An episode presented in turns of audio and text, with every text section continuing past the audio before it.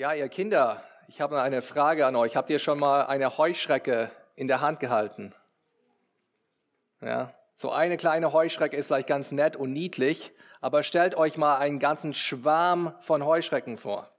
Ich habe äh, in der Vorbereitung mir ein paar YouTube-Videos über Heuschreckenschwarme oder Plagen angeschaut und es gab, glaube ich, im Jahr 2020 eine ziemlich krasse in, im Horn von Afrika. Da kamen die Heuschrecken teilweise von äh, der arabischen Halbinsel über das Rote Meer äh, rein äh, nach Äthiopien und die, diese Gegend, Horn von Afrika.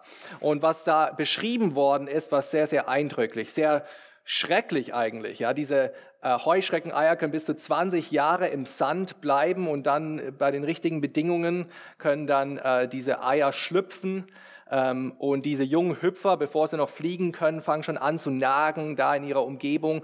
Dann fangen sie an zu fliegen und tun sich zu Schwärmen zusammen, auch verschiedene Schwärme, die dann zu einem sich vereinen und einen riesigen Heuschreckenschwarm bilden, der kilometerbreit ist, wirklich auch den, Dunkel, äh, den Himmel verdunkelt wie so eine Wolke ähm, und dann auch die ganze Vegetation, alle Bäume, alle Pflanzen, alles kahl schlägt, was ihnen in den Weg kommt.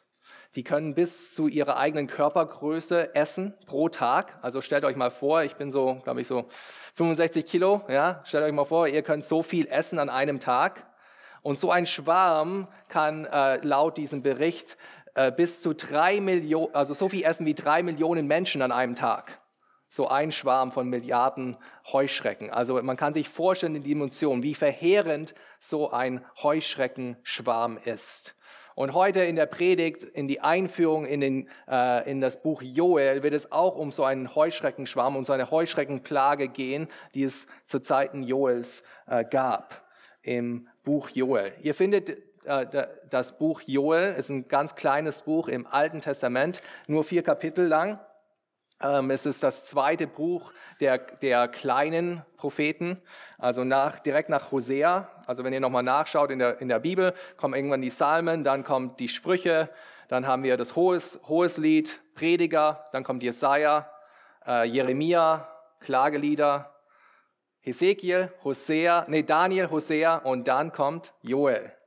Also äh, wer eine Bibel da hat, kann gerne mitlesen. Ich glaube, das hilft uns, wenn wir auch das vor Augen haben. Ich lese uns den Text vor, die ersten zwölf Verse aus dem ersten Kapitel des Buches Joels. Joel Kapitel 1, Vers 1. Das Wort des Herrn, das an Joel, den Sohn Petuels, erging. Hört das, ihr Ältesten, und achtet darauf, alle Bewohner des Landes. Ist so etwas jemals in euren Tagen oder in den Tagen eurer Väter geschehen? Erzählt davon euren Kindern und eure Kinder ihren Kinder und deren Kinder dem künftigen Geschlecht. Was der Nager übrig ließ, das hat die Heuschrecke gefressen. Und was die Heuschrecke übrig ließ, das hat der Fresser verzehrt. Und was der Fresser verschonte, das hat der Verwüster aufgefressen. Wacht auf, ihr Trunkenen, und weint und jammert, ihr Weintrinker, alle wegen des Most, weil er euch vom Mund weggenommen ist. Denn ein Volk hat mein Land überzogen, das ist mächtig und ohne Zahl. Es hat Zähne wie Löwenzähne und ein Gebiss wie eine Löwin. Meinen Weinstock hat es verwüstet und meinen Feigenbaum kahl gefressen. Sogar die Rinde hat es vollständig abgeschält und weggeworfen. Weiß geworden sind seine Zweige.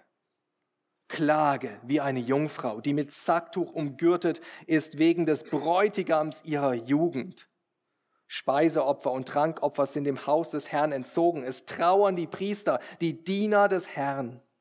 Das Feld ist verheert, der Acker trauert, denn das Korn ist verwüstet, das Obst ist verdorrt, die Ölbäume sind verwelkt. Die Bauern sind enttäuscht, die Winzer jammern wegen des Weizens und der Gerste, denn die Ernte des Feldes ist verloren. Der Weinstock ist verdorrt, der Feigenbaum verwelkt, Granatbäume, Palmen und Äpfelbäume, alle Bäume des Feldes sind verdorrt. Ja, den Menschenkindern ist die Freude vergangen. Gottes Wort heute Morgen, da ist nicht sehr viel Freude hier, sehr viel Trauer, sehr viel Jammern, sehr viel Weinen, aber es ist Gottes Wort. Vielleicht nochmal kurz einführend in, diesen, äh, in dieses Buch, in den Prophet Joel, uns nochmal vor Augen halten, was ist eigentlich diese Literaturstil der Prophetie, wie wir es hier in, der, in diesem äh, kleinen Buch des Propheten Joels wiederfinden. Ja, wir sehen es hier schon einführen in dem ersten Vers. Es ist eine göttliche Botschaft, die dann durch einen menschlichen Mittler an Gottes Volk vermittelt wird, übermittelt wird. Vers 1, das Wort des Herrn, das Wort Jahwes an den Joel. An den Joel erging das Wort des Herrn. Und er übermittelt dann diese Botschaft an Gottes Volk. Und die Prophetie hat in der Schrift immer auch so eine doppelte Funktion. Auf der einen Seite ist es eine Art Wahrsagung. Ja, nicht im Sinne von in die Zukunft schauen, sondern die Wahrheit sagen, die Wahrheit aussprechen. Der, der, das, das Ziel und der Zweck von dem Prophet war, äh, in die Kultur hineinzusprechen, in die Gesellschaft hineinzusprechen, Gottes göttliches Wort auch nochmal den vor Augen zu halten, was sein Gebot ist und wie sie sich auch vielleicht von seinem Gebot entfernt haben. Und dann die zweite Funktion des Propheten war es dann auch, ähm, zu weissagen, zu sagen, was in der Zukunft dann auf sie zukommen wird, je nachdem, wie sie darauf reagieren werden auf diese Botschaft, ob Gericht kommt oder Gnade. Ja, das war die doppelte Funktion eines Propheten. Und wer war der Prophet hier in diesem Fall? Ja, es ist Joel, der Sohn Petuels. Joel bedeutet so viel wie Yahweh ist Gott, der Herr ist Gott. Und sonst haben wir keinen Hinweis auf Joel, außer im Neuen Testament wird er zitiert vom Apostel Petrus, das kommt dann auch später äh, an Pfingsten. Aber sonst im Alten Testament wird er nirgendwo in anderen Schriften aufgegriffen, auch sein Vater ist uns sonst unbekannt, dieser Petuel. Und das macht uns auch schwierig, wirklich unseren Finger drauf zu setzen, äh, zu welchem Zeitpunkt Joel geschrieben worden ist. Ja, wenn man zum Beispiel Jesaja liest, dann sieht man schon ganz am Anfang, dass der Jesaja auch seinen historischen Kontext damit einbettet. Zur Zeit des Josias hat er geschrieben. Ja, äh, in, dem Jahr, als Josia gestorben ist, hat er seine Vision in Jesaja 6 zum Beispiel gehabt. Aber hier im Joel-Buch oder Joel-Buch ähm, da gehen auch die Meinungen so ein bisschen auseinander. War es vor dem Exil, war es nach dem Exil?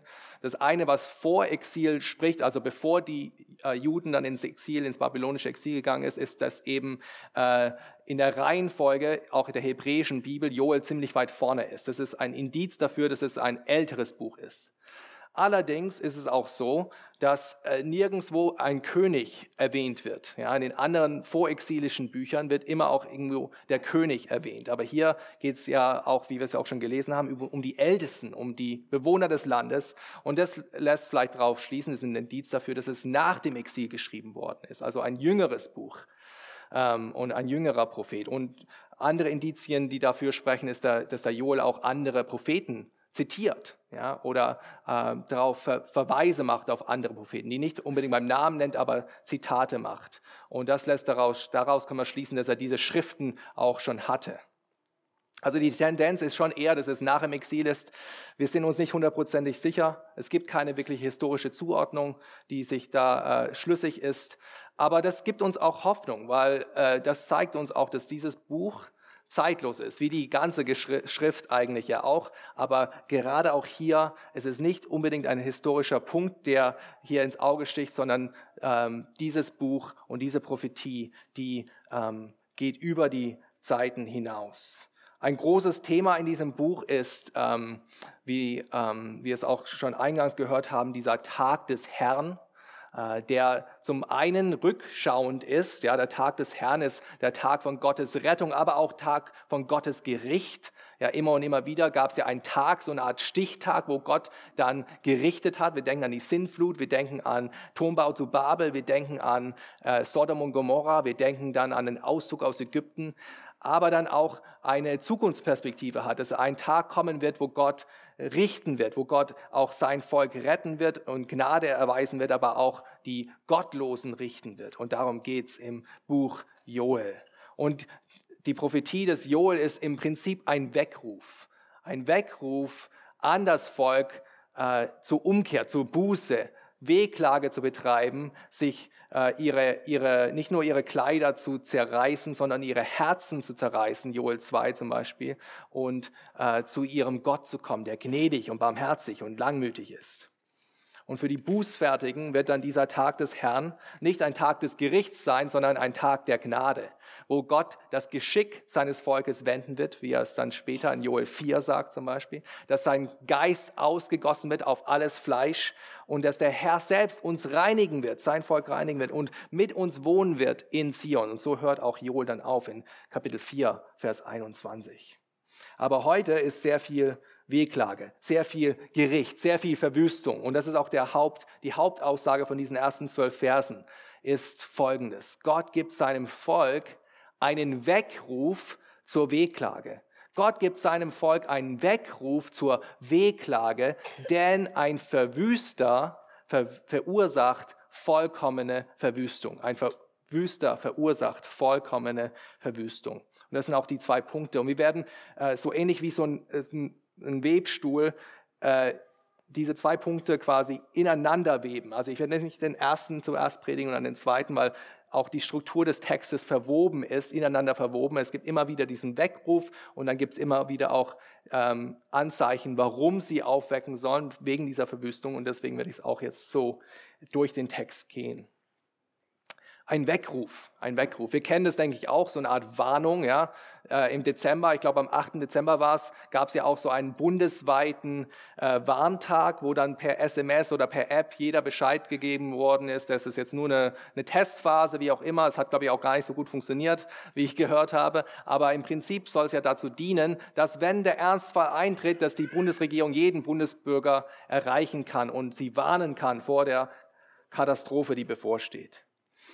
Und hier in diesen Versen 1 bis 12 sehen wir mehrmals diese Aufforderung Gottes, ähm, zuzuhören. Ja, Vers 2 fängt so an oder Vers 5, wacht auf. Diese, äh, das ist keine Empfehlung, das ist eine Aufforderung, das ist ein Befehl, Gottes Wort an den Joel zum Volk, zu den Ältesten, zu den Bewohnern des Landes. Wacht auf, hört zu, gebt Acht. Dieses Gericht steht bevor. Und die erste Aufforderung sehen wir da wieder in Vers 2. Hört das, ihr Ältesten, und achtet darauf, alle Bewohner des Landes. Auf was sollen sie achten? Auf was sollen sie hören? Ja, auf, auf Gottes Wort, Vers 1, auf das Wort des Herrn, auf all das, was jetzt nachfolgend dann in diesem Buch kommt, in dieser Prophetie. Das ist nicht nur so ein gut gemeinter Ratschlag Gottes, nein, das ist ein Gebot. Und sie sollen auf sein Wort hören, darauf Acht geben.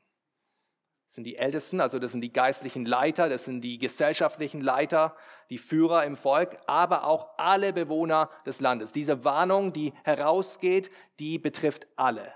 Alle sollen sich angesprochen fühlen. Ja, leider wissen wir, dass schon ganz am Anfang in der Bibel, in der Heiligen Schrift, dass der Mensch noch nie wirklich eine gute Bilanz hatte, äh, wenn es darum geht, Gott zu gehorchen oder ihm zuzuhören, auf sein Wort Acht zu geben. Schon die ersten Menschen, Adam und Eva, haben nicht auf Gottes Wort geachtet, nicht wahr? Sind ihre eigenen Wege gegangen. Es erinnert mich an einen, einen, einen Vorfall, als wir noch ähm, in den Vereinigten Arabischen Emiraten gelebt haben, als wir einen Feueralarm hatten. Und das, das, bei uns ging der Feueralarm dauernd. Ja? Und dann hat man irgendwann nicht mehr drauf geachtet, weil es immer ein Fehlalarm war. Und dann eines Nachts war es tatsächlich ein wirkliches Feuer. Und wir mussten mitten, mitten in der Nacht aus der Wohnung raus. Gott sei Dank nichts Schlimmes passiert, aber wir haben auch am Anfang nicht drauf geachtet, weil wir nicht gedacht hätten, dass es wirklich auch ein Feuer äh, sein könnte. So oft Fehlalarm war. Und ich denke, so geht's uns auch oft mit Gott, nicht wahr? Wir denken, dass es eine leere Drohung ist, so wie Eltern, die ihren Kindern irgendwie eine Drohung aussprechen, aber die nie dann auch einlösen. Ja? Wir nehmen seine Warnung nicht ernst. Wir meinen, dass die, diese Warnung vielleicht nicht für uns gilt, nicht uns betrifft. Wir fühlen uns vielleicht gar nicht angesprochen, wenn wir diese Warnung Gottes hören. Die erste Anwendung für, heute, für uns heute Morgen ist, dass wenn Gott spricht, dann sollten wir zuhören. Wenn Gott uns was sagt, dann sollten wir darauf Acht geben. Das gilt für uns individuell, das gilt auch für uns als Gemeinde, als Älteste, als Bewohner des Landes, als versammelte Gemeinde. Wir sollen auf Gottes Wort hören. Eine Gemeinde, die nur auf Tradition hört, die nur auf menschlichen Verstand hört, die nur auf gesellschaftliche Trends achtet, dies wird sich irgendwann verrennen. Nein, wir sollen eine Gemeinde sein, die auf Gottes Wort hört. Sein Wort ist unsere Autorität. Ja, und warum sollten wir auf Gottes Wort hören? Warum sollten wir Acht geben darauf? Ja, das sehen wir in den nächsten Versen. Der Grund ist, dass diese, der Grund, warum wir auf sein Wort hören sollen, warum wir es so ernst nehmen sollen, ist, dass es ein Ernstfall auch eintreten wird. Es wird eine beispiellose Verwüstung geben. Schaut euch nochmal Vers 2 an. Was heißt da? Ist so etwas jemals in euren Tagen oder in den Tagen eurer Väter geschehen? Ich glaube, einige von uns, wir können uns auch an die Corona-Zeit gut erinnern. Am Anfang der Corona-Zeit hieß es auch immer wieder, dass es beispiellos ist, was gerade passiert. Im Englischen hieß es immer unprecedented. Sowas gab es noch nie. Diese Lockdowns, dass die ganze Welt davon irgendwie erfasst worden ist, dass das ganze Leben zum Stillstand kam, dass Furcht und Schrecken überall grassiert haben. Und hier geht es genau um diese Tatsache, dass es eine beispiellose Verwüstung ist. Und das ist hier eine rhetorische Frage. Natürlich ähm, weiß der Joel die Antwort darauf. Die Antwort auf diese Frage, ist so etwas jemals geschehen ist, nein. Sowas ist noch nie geschehen. Sowas gab es noch nie. Dieser Verwüster, der kommt, das ist kein Fehlalarm. Das wird sicherlich eintreffen. Das ist keine leere Drohung. Und das müssen wir ernst nehmen. Sowas gab es noch nie. Und Freunde, wenn wir vorausschauen zu dem endgültigen Tag des Herrn, wenn Jesus Christus wiederkommt und alle Menschen vor diesem Richterstuhl unseres auferstandenen Herrn Jesus Christus stehen müssen und erscheinen müssen, dann wird es auch so ein beispielloser Tag, ein Tag, der unvergleichlich ist, ein Gericht, der zu einem Präzedenzfall wird. Dann werden auch alle sagen, so etwas hat es noch nie gegeben. So etwas war nicht in den Tagen unserer Väter noch in unseren Tagen jemals geschehen. Wir sollen uns darauf einstellen, dass dieser Tag, wenn Jesus wiederkommt, wenn er im Gericht wiederkommt, ein schrecklicher Tag wird. Und die, diejenigen, die ihn ablehnen, die würden sich wünschen, dass, sie, dass die Steine auf sie fallen, wie wir in der Offenbarung auch lesen. Ja, die Verwüstung in den Tagen Joels, die durch Gottes Wort angekündigt wurde, die waren beispiellos. So etwas gab es noch nie. Es war ein furchtbares Ereignis und dieses furchtbare Ereignis, das sollte sich in das Kollektivgedächtnis von dem Volk einbrennen. Und darum geht es in den nächsten Versen. Schaut euch nochmal Vers äh, 3 an. Erzählt davon euren Kindern und eure Kinder ihren Kindern und deren Kinder dem künftigen Geschlecht. Die zweite Aufforderung hier ist die Aufforderung zu erzählen. Die Aufforderung, dieses, Gesche dieses Ereignis, dieses Gericht Gottes im Kollektivgedächtnis zu behalten. Und ich denke, wir kennen das. Ja, wir als Deutsche, wir haben ja auch gewisse Sachen in unserer Geschichte, die im Kollektivgedächtnis eingebrannt sind. Wir denken an die äh, Nazi-Zeit, an das Dritte Reich. Ich war kürzlich im, im KZ in Dachau, gerade um die Ecke. Und da äh, es ist ja eine Gedenkstätte. Und da gibt es in dieser Gedenkstätte auch ein Mahnmal. Ich, ich denke, ihr kennt es auch. Und da steht in verschiedenen Sprachen nur diese zwei Wörter. Nie wieder. Nie wieder. Äh, und der, der Sinn dieses Mahnmals ist im Endeffekt, dass es als Warnung dient. Dass wir äh, der nächsten Generation von diesen Gräueltaten erzählen, damit es nie wieder passiert. Das verwüstende Gericht am Tag des Herrn, das soll für immer im kollektiven Gedächtnis des Volkes bleiben. Es soll nie vergessen werden. Es soll Gesprächsthema sein. Es soll mündlich überliefert werden an, habt ihr das gemerkt, fünf Generationen. An eure Kinder, die Kinder, an, also eure Kinder an ihre Kinder und deren Kinder an die künftige Generation, ans künftige Geschlecht. Es soll nie vergessen werden. Und wir auch, wir haben auch den Auftrag, vor allem wir als, die wir Eltern sind, aber wir auch als Gemeinde, unseren Kindern, der nächsten Generation vom Tag des Herrn zu warnen. Ja, wir sollen ihnen allemal von der Gnade des Herrn auch erzählen, aber wir sollen ihn auch vor dem Gericht des Herrn warnen. Wir sollen sie warnen, wie es auch im Matthäusevangelium heißt, zu fliehen vor dem künftigen Zorn des Herrn, Matthäus 3,7. Weil erst wenn unsere Kinder wirklich verstanden haben, erst wenn unsere, die nächste Generation wirklich verstanden haben, wie schlimm dieses Gericht wird, erst dann werden sie auch zu Jesus fliehen und dort Gnade vor diesem Gericht finden. Wir sollen auf Gottes Wort hören, wir sollen seine Ankündigung des Gerichts ernst nehmen, wir sollen es in unserem kollektiven Gedächtnis behalten und einbrennen, denn sein Gericht, das wird schrecklicher und verheerender als alles, was jemals in der Menschensgeschichte geschehen ist. Und wovon sollen wir genau erzählen? Ja, wir sollen erzählen von der Beschreibung des Gerichts. Und hier in, in Vers 4 wird uns dann das, dieses Gericht beschrieben. Schaut euch nochmal Vers 4 an. Was der Nager übrig ließ, das hat die Heuschrecke gefressen. Und was die Heuschrecke gefressen, äh, was die Heuschrecke übrig ließ, das hat der Fresser verzehrt. Und was der Fresser verschonte, das hat der Verwüster aufgefressen. Und in Vers 6 lesen wir dann von einem Volk, das einzieht und das Land überzieht und mächtig ist wie ein Löwe und Zähne hat wie ein Löwe. Keiner kann entrinnen. Die Frage, was hier gemeint ist. Geht es hier um ein bestimmtes Volk? Verschiedene Leute haben vermutet, dass es vielleicht die Assyrer sind oder die Babylonier oder die Perser. Diese verschiedenen Beschreibungen für die Heuschrecken, das sind verschiedene Heuschreckenarten da in Vers 4. Da gab es auch schon verschiedene Auslegungen, dass das verschiedene, äh, verschiedene Völker sind. Jede Heuschreckenart korrespondiert zu einem Volk. Persönlich denke ich, dass es eher darum geht, dass, das, dass die Heuschreckenplage so schlimm war, dass es äh, verglichen wird mit einer Armee, die in das Land einzieht. Also es geht in erster Linie um, das Heuschre um diese Heuschreckenplage und es wird verglichen mit einer Armee. Wie eine Armee zieht sie über das Land und zerfrisst alles. Weil alles andere hier in dem Kontext, auch in Kapitel 2 geht es auch nochmal um die Heuschrecken, geht um, um diese Verwüstung durch die Heuschrecken.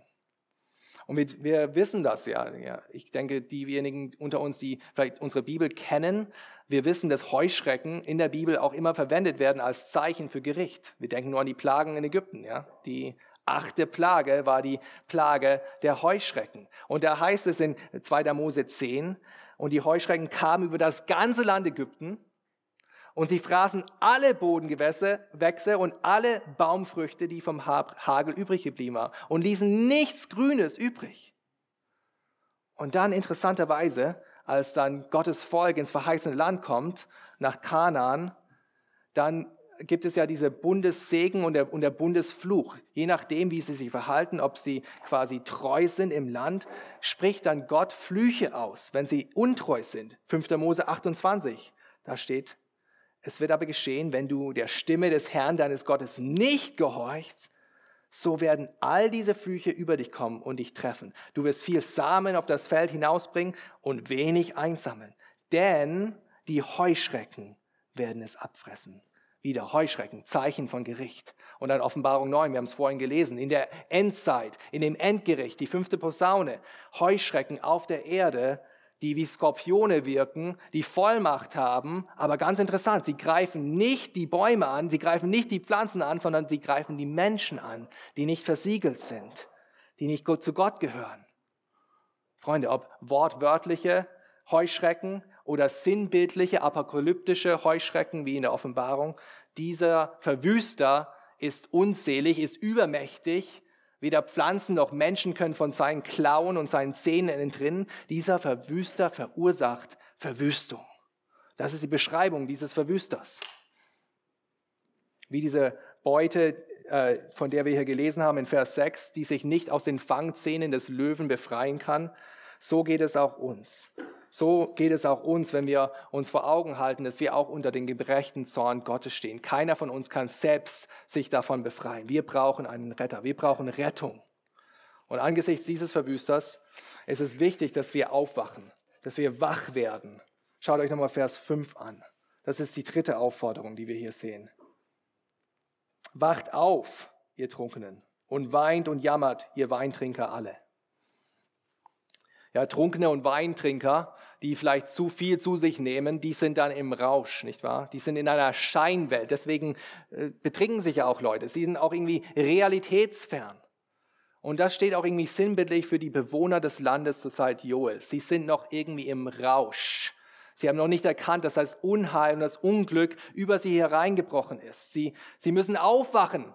Sie müssen der bitteren Realität ins Auge schauen.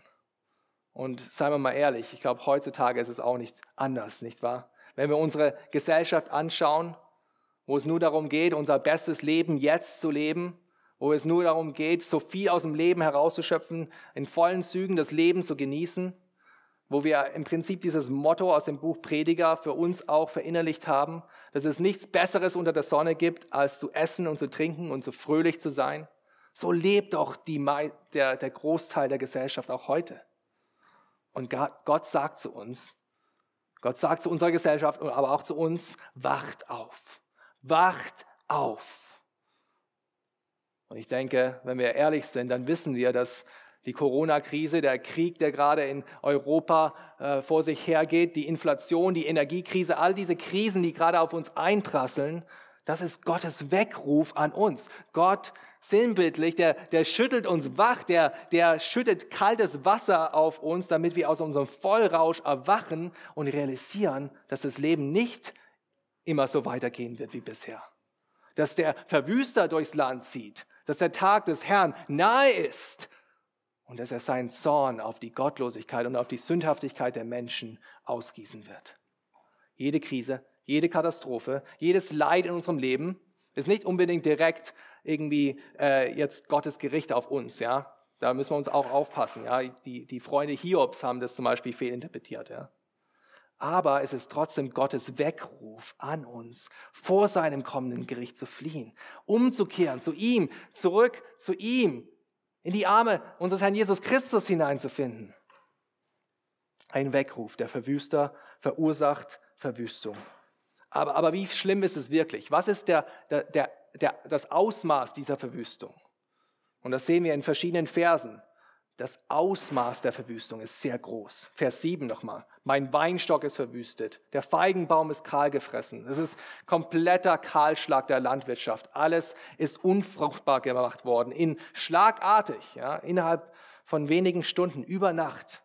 Selbst die Rinde ist abgenagt worden, was bedeutet, dass dann die zukünftigen oder der Baum auch in Zukunft keine Frucht tragen kann. Vers 10. Das Feld ist verheert, der Acker trauert, denn das Korn ist verwüstet, das Obst ist verdorrt, die Ölbäume sind verwelkt.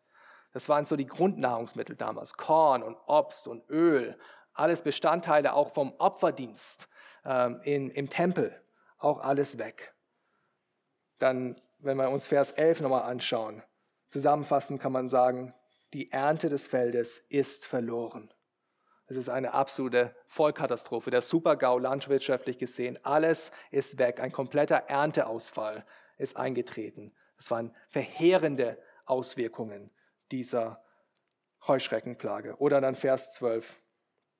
Der Weinstock ist verdorrt, der Feigenbaum verwelkt, Granatbäume, Palmen, Apfelbäume, alle Bäume des Feldes sind verdorrt. Alles unfruchtbar gemacht. Dieses fruchtbare Land, das verheißene Land, ist zum verwüsteten Land geworden. Dieses paradiesische Eden, in das sie Gott hineingeführt hat, ist jetzt eine leere Einöde. Und hier ist auch ein, ein gewisses Bild, was uns hier vor Augen hält. Ist euch aufgefallen in Vers 7, da sagt er nicht, eure Weinstöcke sind verwüstet oder eure Feigenbäume sind verwüstet, sondern mein Weinstock und mein Feigenbaum ist verwelkt. In einer Hinsicht soll es uns klar machen, dass das ganze Land Gott gehört, dass alles letzten Endes Gott gehört. Aber es soll uns auch, es soll auch eine Art Metapher sein dafür, dass Israel der Weinstock Gottes war. Dieser landwirtschaftliche Kahlschlag, das ist nicht nur ein Gericht auf das Land, sondern es ist auch ein Gericht auf Israel selbst. Israel, sein Weinstock, Gottes Weinstock ist verwüstet, Gottes Volk ist verwelkt und kahl gefressen.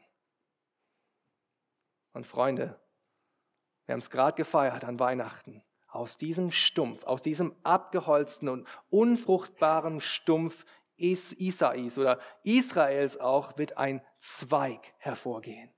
Es ist ein Ros entsprungen. Jesus Christus, der, der wahre Weinstock, der als wahres Israel gelebt hat, der den Bund vollkommen gehalten hat, der sein, in seinem Leben auf Erden viel, viel Frucht hervorgebracht hat, der ist dann von seinem himmlischen Vater abgeschnitten worden. Der wurde kahlgeschlagen, verwüstet, verdorrt, als sein teures Lebensblut dort am Kreuz vergossen worden ist für uns. Dieser Gerechte, der nie ungerecht war, kam in Gottes Gericht. Warum? Damit alle die, wir mit diesem Weinstock, mit diesem ewigen, wahren Weinstock verbunden sind, auch viel Frucht tragen können und nie verwelken, nie verdorren. Ja, das Ausmaß dieser Verwüstung ist groß und verheerend. Wie sollen die Ältesten, wie soll das Volk darauf reagieren? Das ist die vierte Aufforderung, die wir hier sehen. Klagt. Klage wie eine Jungfrau, Vers 8. Klage wie eine Jungfrau, die mit Sacktuch umgürtet ist wegen des Bräutigams ihrer Jugend. Es ist nicht ein krasses Bild, dieses Bild einer Jungfrau, die voller Vorfreude ist, weil es ihr Hochzeitstag ist und sie endlich ihren Bräutigam heiraten darf. Und an ihrem Hochzeitstag stirbt der Bräutigam. Schlagartig. Unbeschreibliche Freude schlägt um in unbegreifliche Trauer. Dieses heitere Gelächter vor der Hochzeit, diese Vorfreude, unkontrollierbares Weinen. Das wunderschöne Brautkleid, das sie gerade noch anhat, das zieht sie aus und tauscht es aus gegen ein kratziges Sacktuch. Zeichen und Ausdruck ihrer Trauer, ihrer Wehklage. Und dieses Bild dieser trauernden Jungfrau, die ihrem verstorbenen Bräutigam hinterher trauert, das soll Vorbild sein für die Wehklage des Volkes, für unsere Wehklage. Das ganze Volk hier ist aufgerufen zur Wehklage. Die sorglosen Trunkenbolde, die sollen nicht mehr äh, sich hier erheitern an ihrem Wein, sondern sie sollen weinen und jammern, Vers 5. Die, die Bauern sollen enttäuscht sein, die Winzer jammern über die Missernte. Es ist eine kollektive Klage, die hier einhergeht, eine gemeinsame Wehklage. Es ist wie so ein Volkstrauertag, der hier ausgerufen wird. Denn diese Verwüstung, die ist nicht nur für bestimmte Personengruppen, die betrifft alle. Die Verwüstung ist kollektiv und so soll auch die Wehklage kollektiv sein.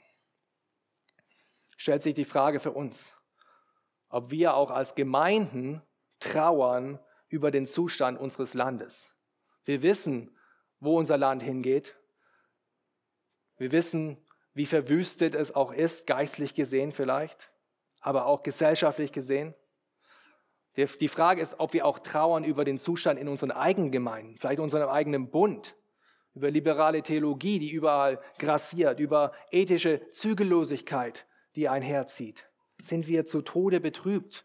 Nicht nur über die, die Sünde da draußen, aber auch über die Sünde in unserem eigenen Herz. Sind wir zu Tode betrübt, dass Gemeinden verwelken und verdorren, dass unsere Gesellschaft verwüstet wird? Joel 1 ist der Weckruf zur Wehklage für Gottes Volk. Und Wehklage ist die geeignete Reaktion nicht nur auf das Ausmaß der Verwüstung, sondern auch auf die Auswirkungen der Verwüstung. Diese Heuschreckenplage, die hat einen totalen Kahlschlag verursacht, nicht wahr? Und diese Verwüstung, die das ganze Land überzogen hat und alle Vegetation ist verdorrt und verwelkt. Und das hatte auch verheerende Auswirkungen, nicht nur auf die Landwirtschaft, sondern auch auf die Bevölkerung, auf die Bewohner des Landes. Schaut euch nochmal Vers 5 an. Was sollen die Weintrunkenen machen? Weint und jammert ihr Weintrinker alle wegen des Mosts, weil er euch vom Mund, Mund weggenommen ist. Ja, Wein zu trinken, das ist ja auch irgendwie Ausdruck von Lebensfreude, nicht wahr? Das ist ja auch irgendwie Ausdruck, dass man das Leben genießt, dass die Zeiten gut sind. Und das war auch damals so, ja, dass sie im verheißenen Land waren, dass das Land, das mit Milch und Honig geflossen ist. Und Wein war auch in der Bibel immer und immer wieder so verbunden mit dem Bundesschluss und Ausdruck von Gottes Segen für sein Volk. Wir denken an Wein im Passamal, verbunden mit diesem Bund im Passamal. Wir denken an die Spione, die zurückkommen aus dem verheißenen Land und diese riesen äh, Rebe Trauben mit sich bringen, wo zwei Männer das tragen müssen. Auch wieder Zeichen von Fülle und Segen im verheißenen Land. Und jetzt ist dieser Bundessegen abgeschnitten. Der Most fließt nicht mehr. Der Wein kann nicht mehr getrunken werden, weil es keine Trauben mehr gibt. Weggenommen, abgeschnitten. Abgeschnitten. Abgeschnitten nicht nur dieser Bundessegen, sondern auch abgeschnitten in Beziehung von Gott. Das war auch eines der Auswirkungen dieser Verwüstung. Ist euch aufgefallen in Vers 9? Speiseopfer und Trankopfer sind dem Haus des Herrn entzogen. Es trauern die Priester, die Diener des Herrn. Speise- und Trankopfer ähm, waren Bestandteil von dem Tempeldienst, vom Opferdienst und Öl und Wein und Mehl. Das waren drei Bestandteile, die bei diesem Speise- und bei diesem Trankopfer wichtig waren in der Stiftshütte oder dann später im Tempel. Da heißt es zum Beispiel in 2. Mose 29, zum ersten Lamm einen Zehntel Feinmehl, gemengt mit einem Viertel hin Öl aus verstoßenen, zerstoßenen Oliven und einem Viertel hin Wein zum Trankopfer. Und das war morgens und abends. Jetzt sehen wir, die, die Verwüstung ist so verheerend, dass es nicht mal genügend gibt, um dieses Opfer zu verrichten.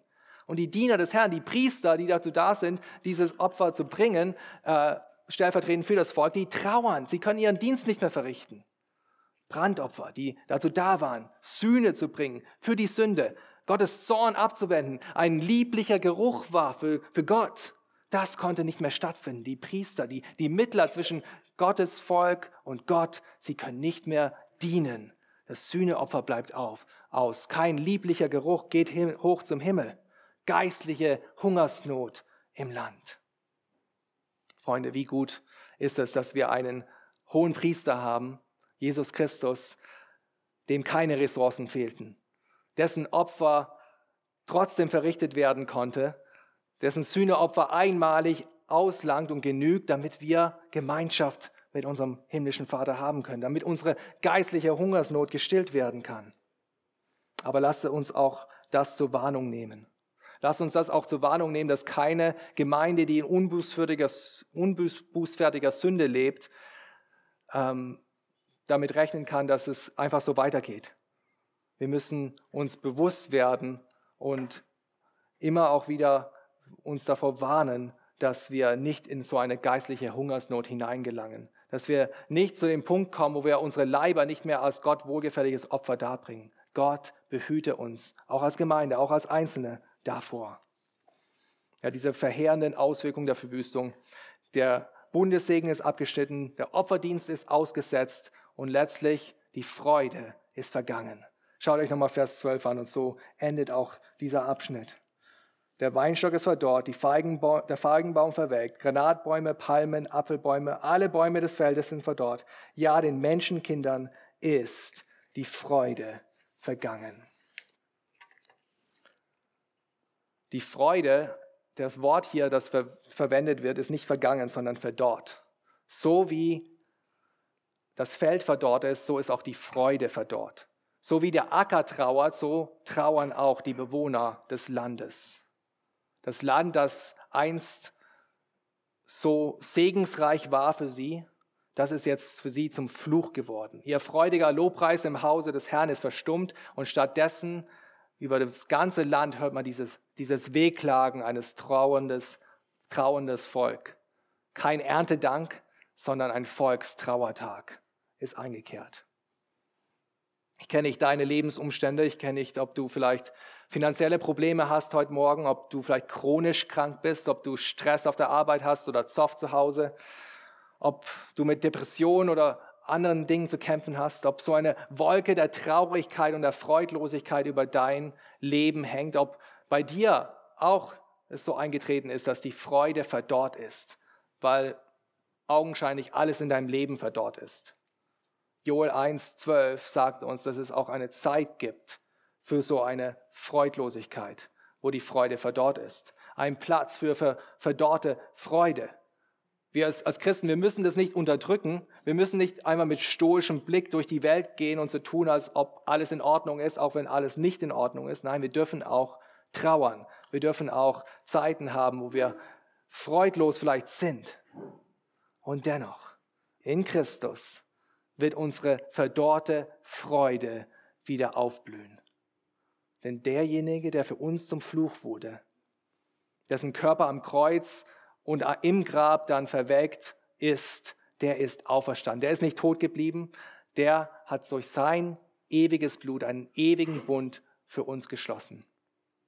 Und jetzt leben wir in dieser Spannung, nicht wahr? Wir leben in dieser Zwischenzeit, wo wir schon den Himmel vor Augen haben und gezielt dahin laufen, aber gleichzeitig auch noch mitkriegen, wie schwer es ist, in diesem Leben zu leben, in dieser Zwischenzeit, wo, wo Leid und Freude so oft vermischt ist, wo wir noch die Auswirkungen des Fluches und des Sündenfalls überall um uns herum spüren, wo wir noch mit der Sünde zu kämpfen haben in unserem eigenen Leben, wo wir noch versucht werden durch den Teufel, wo wir noch Tod und Leid in unserem eigenen Leben erfahren.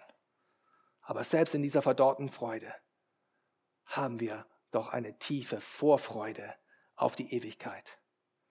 Und wir, wir sind die einzigen Menschen auf Erden, die dieser bitteren Realität, in der wir leben, auch ins Auge sehen können. Wir müssen nicht den Kopf im Sand verbuddeln. Wir können in einer gefallenen Welt leben, wo alles nicht in Ordnung ist. Wir können in einer, in einer Welt leben, wo unser komplettes Leben irgendwie von den Auswirkungen der Sünde berührt ist, aber wir müssen nicht letzten Endes zu Tode betrübt sein. Unsere Freude wird nicht ewig verdorrt bleiben, weil unsere Hoffnung nicht hier in diesem Leben ist. Wir wissen, dass eines Tages das Land wiederhergestellt wird. Wir wissen, dass eines Tages die Bäume wieder Früchte tragen werden. Wir wissen, dass eines Tages wir ins verheißene Land einkehren werden. Und wenn er wiederkommt, wenn unser Herr Jesus Christus wiederkommt, dann wird er, wie er es auch verheißen hat, wieder endlich vom Frucht des Gewächses, des Weinstockes trinken in seines Vaters Reich. Und wir werden mit ihm zu Tisch sitzen vor seinem Hochzeitsmahl. Und es wird nicht so sein, dass der Bräutigam dann an dem Tag stirbt, sondern wir werden in ewiger Freude mit ihm sein. Es wird nicht ein Tag der Trauer sein, sondern es wird ein ewiges Freudensfest beginnen an dem Tag dann, wenn wir im Hause Zion einziehen, dann werden wir feiern und nicht mehr trauern. Amen. Lasst uns beten. Ja, himmlischer Vater, wir danken dir für dein Wort, das gültig ist in allen Zeiten. Wir danken dir, dass du zu uns sprichst, dass wir selbst äh, von diesem Propheten Joel, von dem wir eigentlich von seiner Historie so wenig wissen, so viel Wahrheit herausnehmen können und wissen dürfen, dass du auch unsere Traurigkeit in Freude umwandeln kannst. Dass wir auch durch unseren Herrn Jesus Christus eine sichere Hoffnung haben und das Gericht, dem Gericht entfliehen können, weil er für uns das Gericht auf sich genommen hat. Und wir danken dir, dass wir jetzt auch gleich im Abendmahl uns daran erinnern können, was er für uns getan hat. Und auch vorausschauen dürfen, voller Vorfreude, wenn wir eines Tages mit ihm den Wein trinken werden. Amen.